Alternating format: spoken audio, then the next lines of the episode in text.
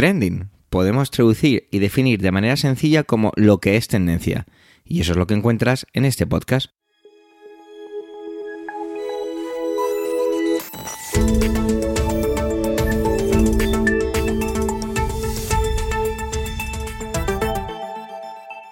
Este es el capítulo 279, 279, del 21 del mes de diciembre de 2023 y cuenta con las intervenciones de Pedro Sánchez, Manuel Castaño, Antonio Rentero, Eduardo Norman y un servidor, Javier Soler, que también hago las veces de presentador.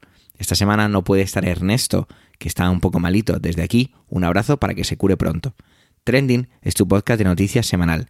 Adelante. Hay que anunciar que este capítulo 279, que me parece redondísimo que acabemos en 279 para empezar el año con el 280, es el último capítulo, pues eso, de este año 2023. Mis compañeros van a hacer lo propio despidiéndose en sus diferentes intervenciones, y yo también lo haré en la mía. Así que directamente vamos a ello. Y comienza Pedro, Pedro Sánchez, que habla un poquito de la reunión que ha mantenido el presidente del gobierno, líder del PSOE, Pedro Sánchez, con el líder de la oposición y el máximo dirigente del Partido Popular, don Alberto Núñez de Feijó. Perdón, Núñez Feijó, de Feijó me lo he inventado yo que seguro que tiene un punto de vista muy interesante de esas conversaciones que se producen en este momento y después de todos los improperios y cositas que se dicen cuando estamos en campaña o cuando estamos en un congreso. Vamos con ello, feliz Navidad. Adelante, Pedro.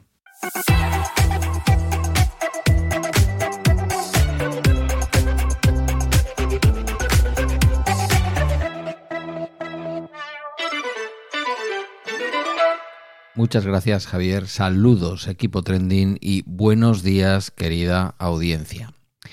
Em, no digáis que no lo pone fácil. Lo último de Núñez Feijó ha sido una especie de sí, pero no, pero sí respecto a la invitación del presidente Sánchez a acudir a una reunión a la Moncloa. Finalmente esta reunión, que no me parece mal tampoco, se va a celebrar en el Parlamento. Pero mm, debo decir que después de haber escuchado antes de ayer, os diré que casi obligado, en Telecinco una entrevista a Núñez Feijó en la que decía abiertamente que se siente muy honrado de ser el líder de la oposición y que para nada tiene una falta de aceptación respecto de su de haber ganado las elecciones y no gobernar, no sé, llamadle como queráis. Eh, la realidad es que el hecho de que haya dicho que no va a ir a la Moncloa a reunirse con Pedro Sánchez y que si quiere Pedro Sánchez y así eso en el Parlamento, sí que es un detalle muy curioso, diría que casi, casi infantil respecto a mm, no querer visualizar a Pedro Sánchez como el habitante de la Moncloa. Esto es una tontería, ¿eh? quiero decir, tanto por parte de uno como por parte de otro, esto no tiene mayor importancia. Y me parece bien que el presidente haya dicho, bueno, pues mira, si es una cuestión del lugar, hagámoslo en el Parlamento, que por otra parte es donde reside la soberanía del pueblo. Pero es cierto que nuevamente eh, es algo inédito. El presidente Sánchez le invita a la Moncloa al líder de la oposición y hasta ahora todos los líderes de la oposición, de todos los signos políticos, incluso los no líderes de la oposición, han visitado al presidente del gobierno cuando éste así les ha invitado, han visitado el Palacio de la Moncloa, que es un símbolo también, es un símbolo en este caso del Poder Ejecutivo, es un símbolo muy personal, es cierto, de un presidente con tendencia al personalismo como es Pedro Sánchez, es totalmente cierto esto también, pero el hecho de que de una manera, mm, si me permitís, y lo digo con todo el respeto hacia el líder de la oposición, un tanto infantil, el señor Núñez Feijó finalmente haya dicho que no va, no voy a tu casa a jugar, no voy a tu casa. Te traes el paquetito con los juegos de guerra eh, debajo de la mano y jugamos a la batalla del Alamein, pero no en tu casa. No nos va a tener que preparar tu madre o tu padre la merienda. Vamos a hacerlo en un sitio común. Solo le hubiera faltado proponer que la reunión se hubiera celebrado en su despacho de la calle Génova. Bueno, bromas aparte. Es muy simbólico que el señor Núñez Feijó eh, haya tomado esta mm, postura porque sí que encierra, y yo no sé muy bien quién le ha asesorado, ¿vale? Seguramente que alrededor del líder de la oposición, de Núñez Feijóo, igual que alrededor de Pedro Sánchez, hay insignes expertos en comunicación política, en psicología, en este tipo de cosas. Relaciones públicas, eh, publicidad, en fin. Mm, pero yo, yo creo, sinceramente, ¿eh? creo que esto solo se puede estar haciendo hacia un público ya convencido. Quienes no estamos convencidos eh, por el señor Feijo, mm, vemos de lejos que encierra esta conducta un tanto infantil, encierra en realidad un símbolo respecto a la falta de legitimidad que el líder de la oposición quiere públicamente una y otra vez remarcar, remachar, diría yo incluso, que le niega al, presidente. Una legitimación eh, que una y otra vez, sea de manera mm, eh, verbal, mm, que no lo va a decir el señor Fijó, porque por el cargo que ostenta del líder de la oposición sería bastante mm, oscuro escuchárselo, pero bueno, a su alrededor todo el mundo lo está diciendo, ¿no? La falta de legitimidad del presidente Sánchez. Gobierna el presidente que ha perdido las elecciones. Em, bueno, el gobierno Frankenstein, que titulaba el ABC, por ejemplo.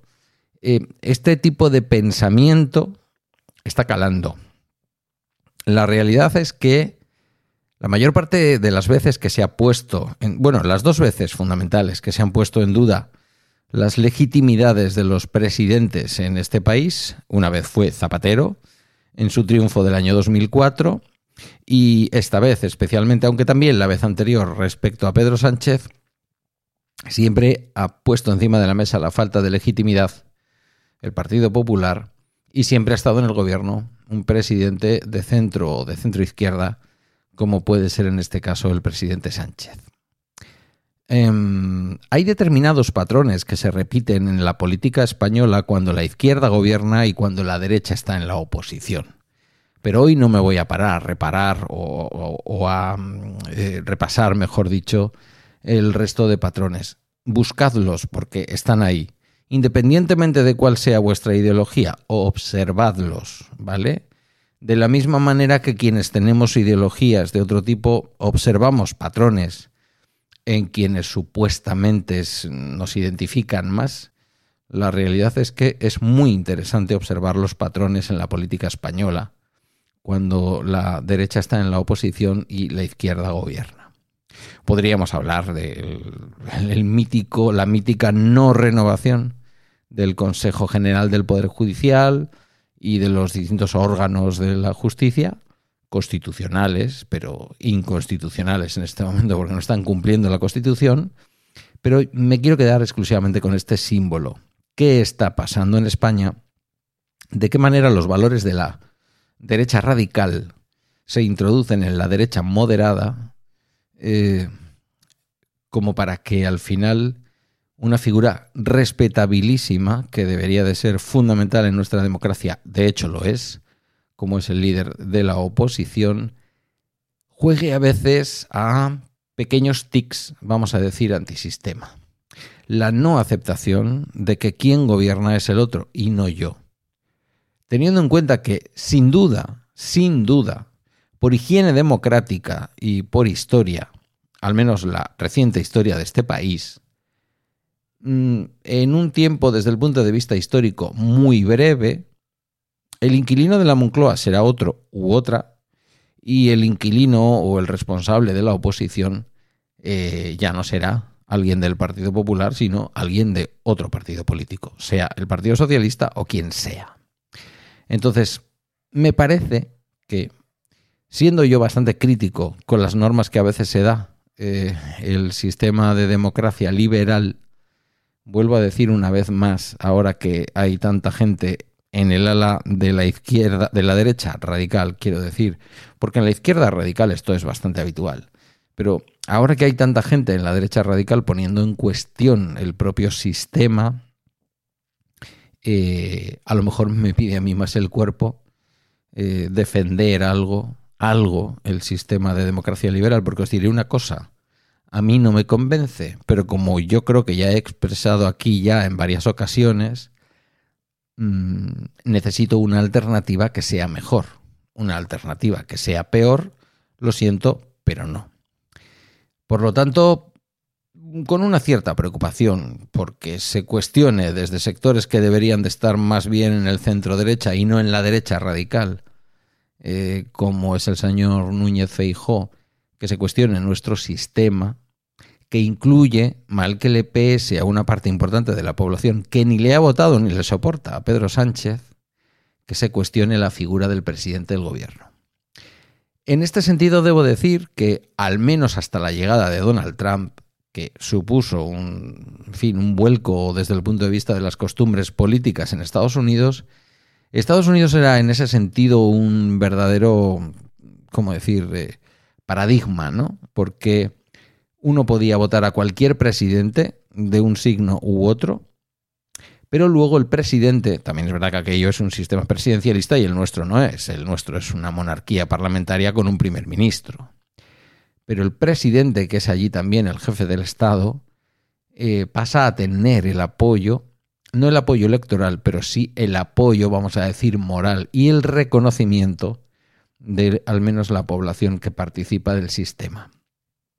Nos encaminamos en una cuesta abajo en España a una degradación de nuestra democracia por muchos motivos, pero desde luego también por la falta del respeto institucional que desde la oposición se tiene respecto a quienes ejercen el gobierno.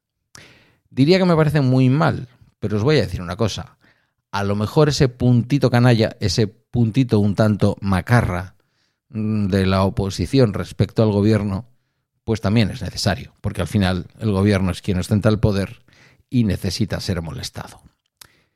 Eh, ahí lo dejo, que tengáis una feliz Navidad, quienes la celebréis, entre quienes me incluyo, una fantástica Nochebuena, eh, tanto vosotros que me estáis escuchando como el resto de compañeros de eh, este podcast colectivo, a quienes también les deseo, empezando por su responsable y su director, Javier Soler Bernal, una fantástica Navidad.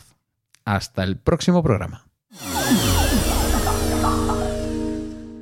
Manuel tiene una intervención muy cortita, es una carta, una carta de deseos, y es que poco más puedo añadir. No quiero decir nada más, solo quiero desearle feliz Navidad y decir, adelante Manuel.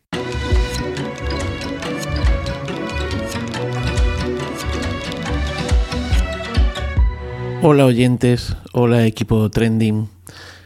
Mi amigo Carles Cano, que es contador de cuentos y también eh, escritor y poeta, me mandaba estos días atrás una felicitación o, más que eso, pues un,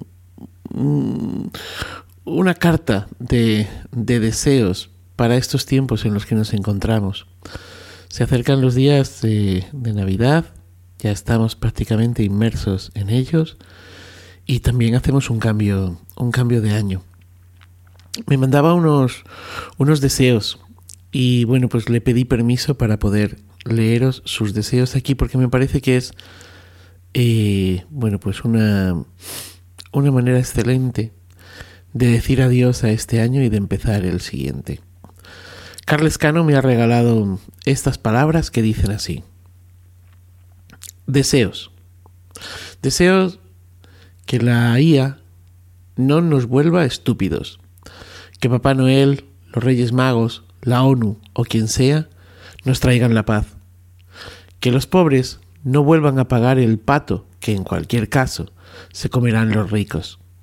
Que las sierras mecánicas únicamente se usen para recortar setos no derechos ni libertades. Que el amor nos visite o continúe de nuestro lado. Que nos apasionen el arte, la bondad, la naturaleza y que olvidemos la mezquindad, la hipocresía, la maldad. Que dejemos atrás la ira, las pequeñas miserias, los rencores y recuperemos la sonrisa, las caricias, los besos, los abrazos. Que sintamos frío en invierno y pasemos calor en verano. Que la primavera nos altere la sangre y el otoño nos apacigüe con sus colores. Que no perdamos el por favor y gracias. Que volvamos a apreciar la gracia.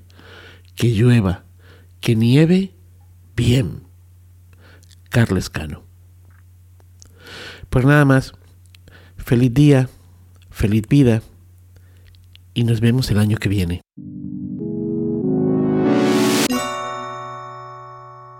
Que Antonio es un superhéroe ya lo sabíamos todos, pero es que le viene al pelo que esta semana se estrene la última película Aquaman. A mí la primera, bueno, pues me pareció un entretenimiento, punto, nada más. Y parece que esta es un poco más gamberra, ¿no? Como más tontorrona, por así decirlo. Así que bueno, vamos a ver qué nos cuenta de este superhéroe. Feliz Navidad. Adelante, Antonio.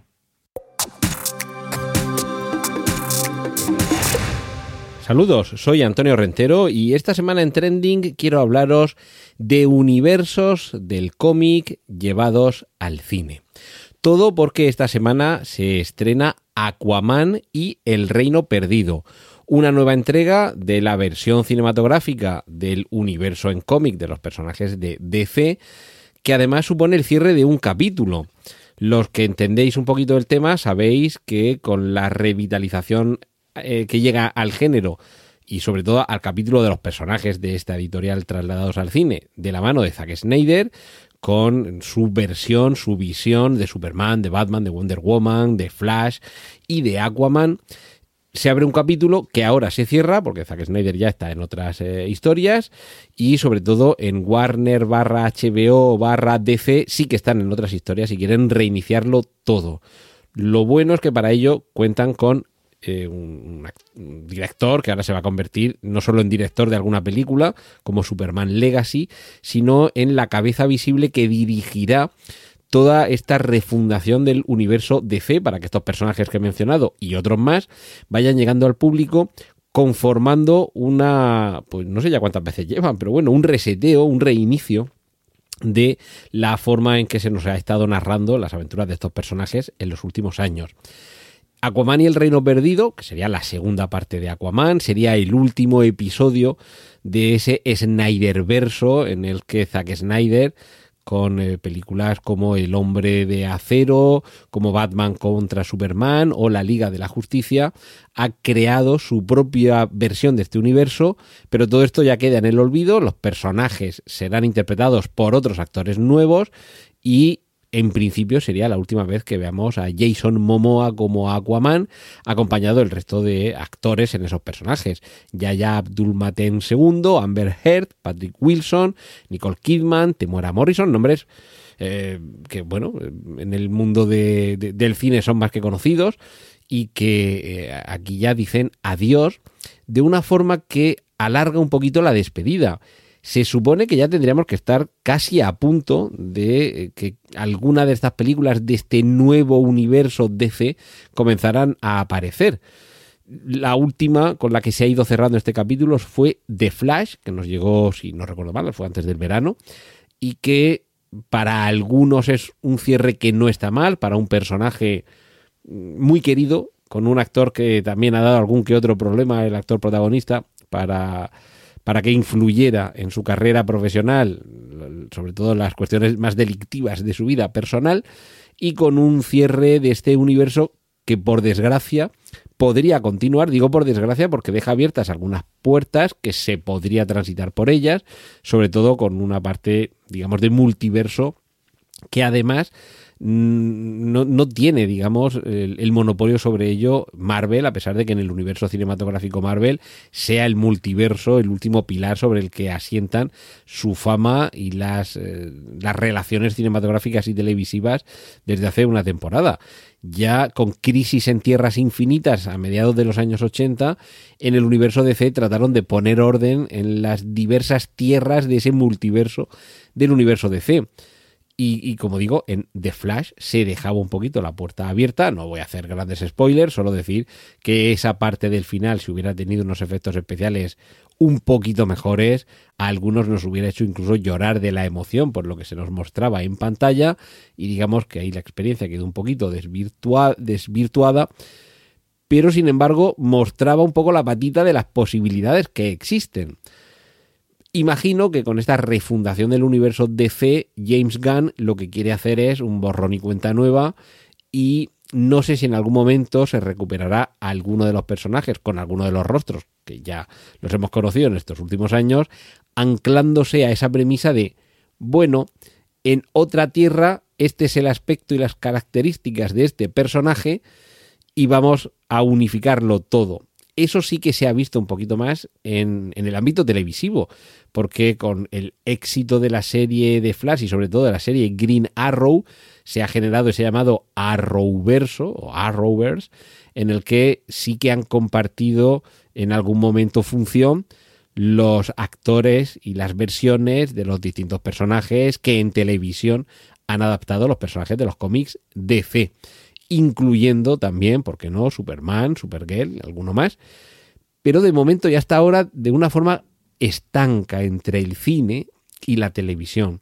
Cosa que, por ejemplo, Marvel ha aprendido que se puede congeniar, que se puede compatibilizar, que puedes hibridar lo que muestras en el cine con lo que muestras en las series y desde luego a partir del multiverso, incluso las películas previas a la entrada de Marvel Studios, es decir, desde las películas de los X-Men, de los Cuatro Fantásticos o, el Spider-Man de, de, Sam Raimi, todo ello ya tiene cabida en el universo cinematográfico Marvel gracias al multiverso. Yo sé que todo esto que estoy explicando ya a lo mejor es demasiado enrevesado para los que lo estén viendo un poquito desde fuera, pero quiero trasladar que es la emoción que al cabo de los años, quien ha crecido leyendo, entre otras cosas, estos cómics, descubre cuando se traslada a la pantalla algo que yo ya era habitual en las viñetas desde, no voy a decir desde los años 60 con los primeros cómics, pero casi, que es primero que haya un universo compartido entre los distintos personajes, que vayas viendo las tramas y los personajes de una colección transitar por otras, y que todo eso vaya teniendo una cierta cohesión hasta generar eso, un universo coherente, autocontenido, autorreferencial y en el que se pueda mezclar tanto la metarealidad de la ficción propia de esa narrativa como nuestro propio mundo real, que pueda aparecer algún guiño en forma de algún personaje, un edificio, una marca, en fin, que sí que haya esa mezcolanza que a lo mejor en DC no está tan presente, porque lo que en Marvel es Nueva York, o Chicago o Boston, en el universo DC son Metropolis, Gotham City o Central City. Entonces, claro, parece que es un poquito más fácil, más cómodo creerte que los superhéroes de los cómics de Marvel están en tu mundo porque hablan de ciudades que existen y que conoces. Parece que en DC eso queda un poquito más atrás. Pero en cualquier caso no deja de ser la ilusión de ver cómo se destina presupuesto. Ya no entro en la calidad, en el resultado, en el que de verdad nos emocione tantísimo como le gustaría a los estudios, pero desde luego que haya la voluntad de hacer negocio con esa ilusión que durante décadas muchos hemos tenido pasando páginas y trasladarlo a sentarse en una butaca en una sala de cine o sentarse en casa en el sofá y verlo a demanda en televisión, creo que nos permite afirmar que estamos viviendo una época deliciosa para todos los amantes de estos universos que cada vez, yo creo que afortunadamente, cada vez son más complejos, más entretenidos y por eso algunos nos da rabia cuando el producto no es completamente redondo y se nos queda un poquito más atrás de nuestras expectativas. Pues bien, esto es lo que quería compartir con vosotros esta semana aquí en Trending. Os dejo con los contenidos del resto de mis compañeros. Un saludo de Antonio Rentero. Eduardo y la censura, concretamente con la censura por parte de la Concejalía de Cultura de Quintanar de la Orden, ya que una obra de teatro donde los actores aparecieran en ropa interior, pues no le ha parecido bien a la concejalía. Bueno, cosas supongo que de la Navidad y de tiempos pasados que se están poniendo otra vez de moda. Eso quizá daría para toda una intervención. Bueno, lo dejamos ahí. Feliz Navidad. Adelante, Eduardo.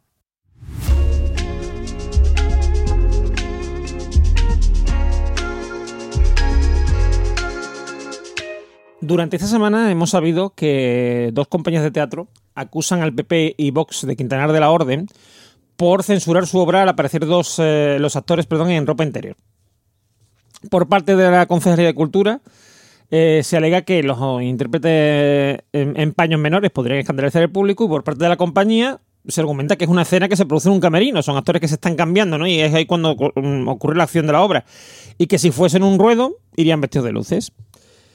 Eh, a mí me hace gracia que la gente que dice que ya no hay libertad, porque no se puede contar chistes de mariquitas y, y mm, tartajas o cosas así, después se escandalice porque en una obra de teatro mm, salen personas, sean hombres, mujeres, lo que sea, en ropa interior. Yo creo que mm, ya esto lo hemos dejado bastante atrás, ¿vale? Puedo entender que alguien de lo por lo mejor le escandalice, ¿vale? Lo puedo entender. Pero mm, yo creo que el resto de, gente, bueno, quien dice de Lopo, dice de cualquier tipo de. mm, cualquier tipo de persona religiosa muy. muy convencida, vamos a decirlo así, ¿vale? Yo lo puedo entender. Y puede que a lo mejor mm, algunas de estas personas que están tomando estas medidas eh, lo sean. Eh, pero eso no les da derecho a imponernos a los demás una serie de medidas que realmente no tienen ningún tipo de sentido y que además mm, realmente la amenaza que ven ahí en eso es absurda, sobre todo porque yo creo que ya, ya está bastante. O sea, yo puedo entender que cuando mm, verle el tobillo a una persona, ¿no? Del sexo opuesto, era ya ver mucho, nos pudiéramos escandalizar si de repente en una obra de teatro aparece gente en ropa interior, ¿vale? Pero es que vivimos en la era de- del porno, del de las mm, de las películas de Hollywood, ¿vale? Donde hay relaciones sexuales, donde hay besos, donde hay ropa interior, donde hay de todo. Mm, bueno, y ya si hablamos de la española, mm, mucho más. Entonces, me parece muy absurdo que en un pueblo de, Leo- de Toledo, perdón, eh, no se pueda mostrar esto porque se va a escandalizar la gente. ¿De, ¿Se va a escandalizar de qué? Escandalizar, porque es una palabra muy fuerte, quiero decir. No es podría incomodar. No, no, la gente se va a escandalizar. Decir, ¿esto qué es? Por Dios, ¿qué me han puesto aquí? ¿Nos parece un poco absurdo, sinceramente? Porque a mí me lo parece, o sea. mm, Aquí se habla muchas veces de política, bueno, yo hablo muchas veces de política, etcétera, ¿vale? Pero esto yo creo que ya, mm, ya no es política, es. mm, es caspa sí, caspa no. Porque tú puedes ser muy de derecha, puedes ser muy cristiano, todo lo que tú quieras. Pero que realmente te escandalice una persona en ropa interior, yo creo que habría que, que hacérselo mirar. Porque mira, si me dicen, no, es que.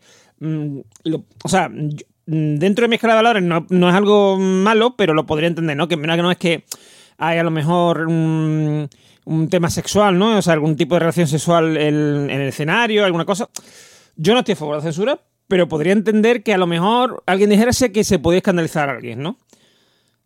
Pero por ir en ropa interior y mantener una conversación en ropa interior. Por eso se va a escandalizar. Es que digo, escandalizar no es. No es que a lo mejor la gente le, molest- le- se incomoda, porque claro, van a pensar estos muchachos que van a coger frío. No. Estamos hablando de escandalizarse, es decir, como verlo como algo amoral, algo mm, bajuno, ¿no? O sea, no, es que que ver. Los niños van a salir, vamos, van, mm, van a salir de aquí mm, queriéndose hacerse terroristas, yo qué sé. No, o sea, es absurdo. Es absurdo. Y recordemos lo que es la censura. Quiero decir, la censura. eh, porque habrá quien diga, no, pero es que, por ejemplo, se han retirado libros durante todos estos años de democracia. Sí, sí. Si, por ejemplo, yo dijera algo contra Emilio Cano, el, nuestro insigne, insigne patrón, eh, por ejemplo, y lo pusiera a caer de un burro en un libro que yo escribiera, él tendría derecho a denunciarme por injurias y ese libro podría ser retirado mm, en un momento dado por un juez porque eh, para evitar que se le realice a Emilio un daño mayor del que ya se haya hecho, ¿no? E incluso si mm, hay galeradas o hay algún tipo de, mm, digamos, de información de qué va a contener ese libro y él ya sabe eh, que ese contenido puede ir en contra de él, él puede eh, presentar una denuncia, el juez va a leer y va a comprobar que esa información que se muestra ahí en el libro es, o sea, realmente se está diciendo eso y que eso mm, es un perjuicio para Emilio y se podría evitar que se publique, ¿vale? Pero eso no es censura. Quiero decir, a mí nadie me ha evitado el, el, pub- el publicarlo en el sentido de, de- de- editar ese libro, ¿no? Nadie me ha, pro- me ha prohibido escribirlo. Eh, y nadie mm, lo ha hecho sobre todo por eh, causas morales. Porque piense distinto que yo, ¿vale?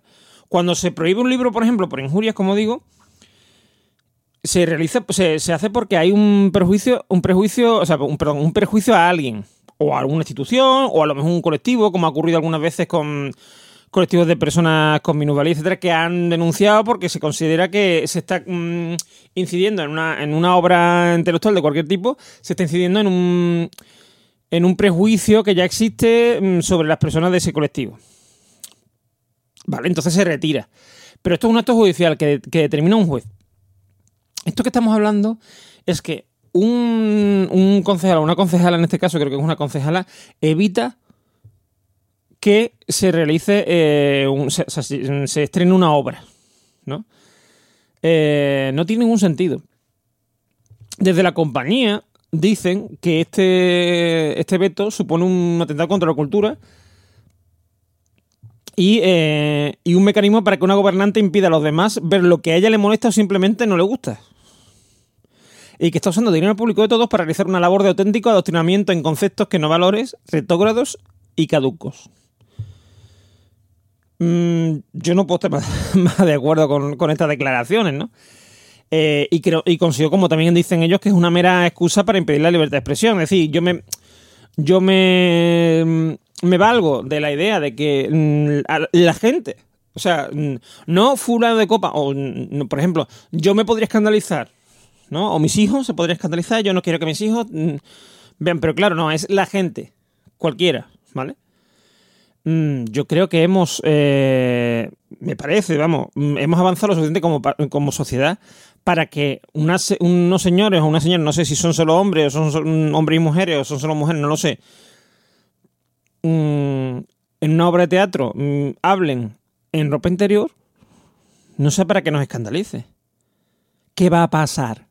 Vamos a ir todos, de repente van a ir todos los niños en ropa interior al colegio porque han visto una obra de teatro donde unos señores en un, en un camerino, es decir, que no están ni en medio de la calle, ni están yendo a comprar, no, no, en un camerino, en un sitio donde se supone que tú puedes ir perfectamente en ropa interior porque estás cambiando antes de una obra, etcétera, vayan en ropa interior. Me parece muy absurdo. Igual que me parecería muy absurdo, por ejemplo, que estuvieran una hora o una hora y media los señores en ropa interior, no allí. También sería absurdo, ¿vale? Imagino que será una en una parte de la obra donde, quiero decir, se estarán cambiando y durante, el, durante la obra, al transcurso de la obra, eh, primero estarán vestidos, después en ropa interior, después se terminan vistiendo, digamos, de los personajes que supone que van a interpretar después. Mm, Yo no veo a quién le puede escandalizar eso. Es que la verdad, mm, estamos llegando a unos. mm, a, un- a unos extremos que no. O sea, no, no- me entra en la cabeza, sinceramente. No me entra en la cabeza. ¿En qué estamos pensando? Ya no es. Como digo, ya no es por, por ideología ni por nada, es porque le estamos dando voz muchas veces al. mm, vamos, a los lápices menos afilados de la caja. ¿eh? Lo digo en serio.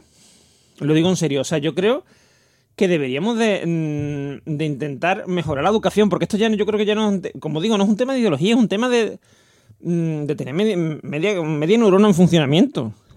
No sé, la verdad es que a mí noticias como esta me, me entristecen mucho, porque yo comparo ¿no? la, la España que yo he conocido eh, durante los 80 y los 90 y tal, donde mm, se podían ver en la televisión pública, estuviera gobernando en ese momento que estuviera gobernando, verdaderas barbaridades, ¿vale? Eh, contraria a muchas de la ideología del partido en el gobierno. Mm, solo porque no era, no era política, era mera. eh, o sea, mm, mera creatividad, mera. mm, era arte, en una palabra, ¿vale? O, o diversión, etcétera. Y se decían y se hacían y no pasaba absolutamente nada. ¿Mm? Y ahora, por una cosa como esta, y como y, os digo una cosa, esto porque censura es más grave. Pero también puedo criticar perfectamente a quienes se escandalizan por, porque se cuenten, por ejemplo, eh, mm, ciertos tipos de chistes o, mm, o, se, hagan bromas con ciertos tipos de temas. ¿Vale? Yo creo que la, la forma de normalizar y de, meter en la, en la conversación las cosas, la mejor forma que hay es mm, a través del chiste, a través del humor, ¿vale? Si queremos que ciertos valores calen, ¿vale?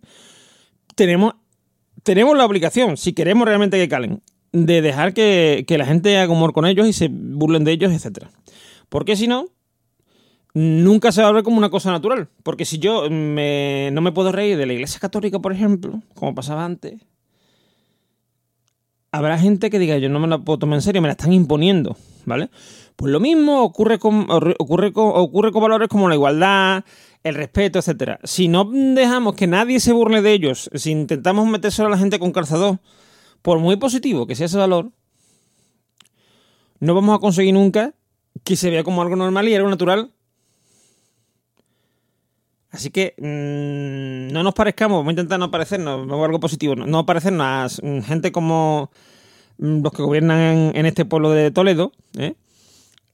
y vamos a intentar no censurar ni a los demás ni a nosotros mismos. Ese es el consejo que os dejo antes de Navidad. Un saludo y feliz Navidad a todos.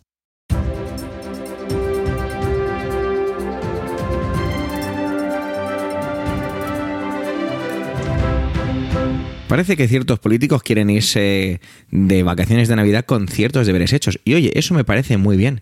Y es que había ciertas situaciones políticas a nivel de Europa, a nivel de los 27, que se llevaban más o menos congeladas desde la pandemia. Cosa que, que me ha llamado mucho la atención, más allá de leer el titular. Porque el titular en el que me gustaría despedir esta, no temporada, pero sí este año 2023 en Trending, decía así en Europa Press, los 27 acuerdan la reforma de las reglas fiscales que limitan la deuda y el déficit.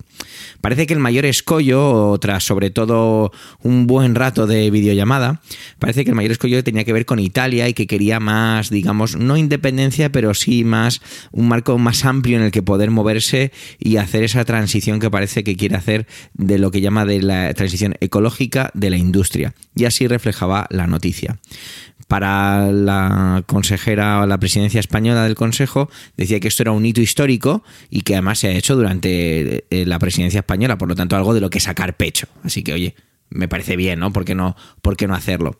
Decía que este tipo de, de reglas, este nuevo marco jurídico que limita esa deuda y ese déficit que pueden tener los Estados miembros, va a generar una cierta... mm, El diario dice la palabra certidumbre. Yo supongo que querrá decir, pues eso, reforzar confianza, crear confianza para que los mercados financieros pues vuelvan a elevarse. Da la sensación que con esto casi, casi podríamos decir que la etapa COVID ya finaliza. Han sido unos años en los que ya podemos despedirnos. Y es que parece que genera un poquito de, de, carrera, ¿no? Llegar a 2024 con ciertos deberes hechos y con las ganas de empezar un nuevo año y unas nuevas oportunidades. Todos sabemos que cuando llega un nuevo año, pues hay que mirar el bolsillo y mirar las facturas y mirar las cosas que suben. Pero también hay que intentar afrontarlo todo con ilusión. Ya mis compañeros os han deseado feliz Navidad. Yo quiero hacer un poco lo propio. A mí la Navidad no es una etapa de. no es un momento del año que me, que me encante, lo reconozco. Supongo que cuando tenga hijo, pues la cosa cambiará, o no, ya lo veré. Pero bueno, eh, si hay un buen momento para celebrar algo, pues ¿por qué no hacerlo en Navidad? Pues hagámoslo. Yo desde aquí agradecer a mis compañeros por seguir ahí al pie del cañón semana a semana, cuando pueden, cuando pueden menos. Sobre todo a Emilio Cano, el director de esta casa, Emilcar, por seguir confiando en mí y tener paciencia conmigo. Y cómo no, pues a vosotros oyentes, que estáis ahí con vuestros auriculares, con vuestros dispositivos escuchando donde queráis, de la manera que queráis. Y la verdad es que pues desearos que lo paséis muy bien, que si vosotros sois navideños, que la disfrutéis muchísimo. Y si sois menos navideños como yo, pues que da igual, que cualquier excusa es buena para disfrutar un poquito de un paseo por una ciudad con unas luces, para compartir, para hacer una llamada telefónica a alguien que hace tiempo con el que no hablas, o lo que te apetezca. Sobre todo hagamos eso, ¿no? Sigamos, sigamos un camino para sentirnos más felices. Y con esto me despido hasta el año 2024.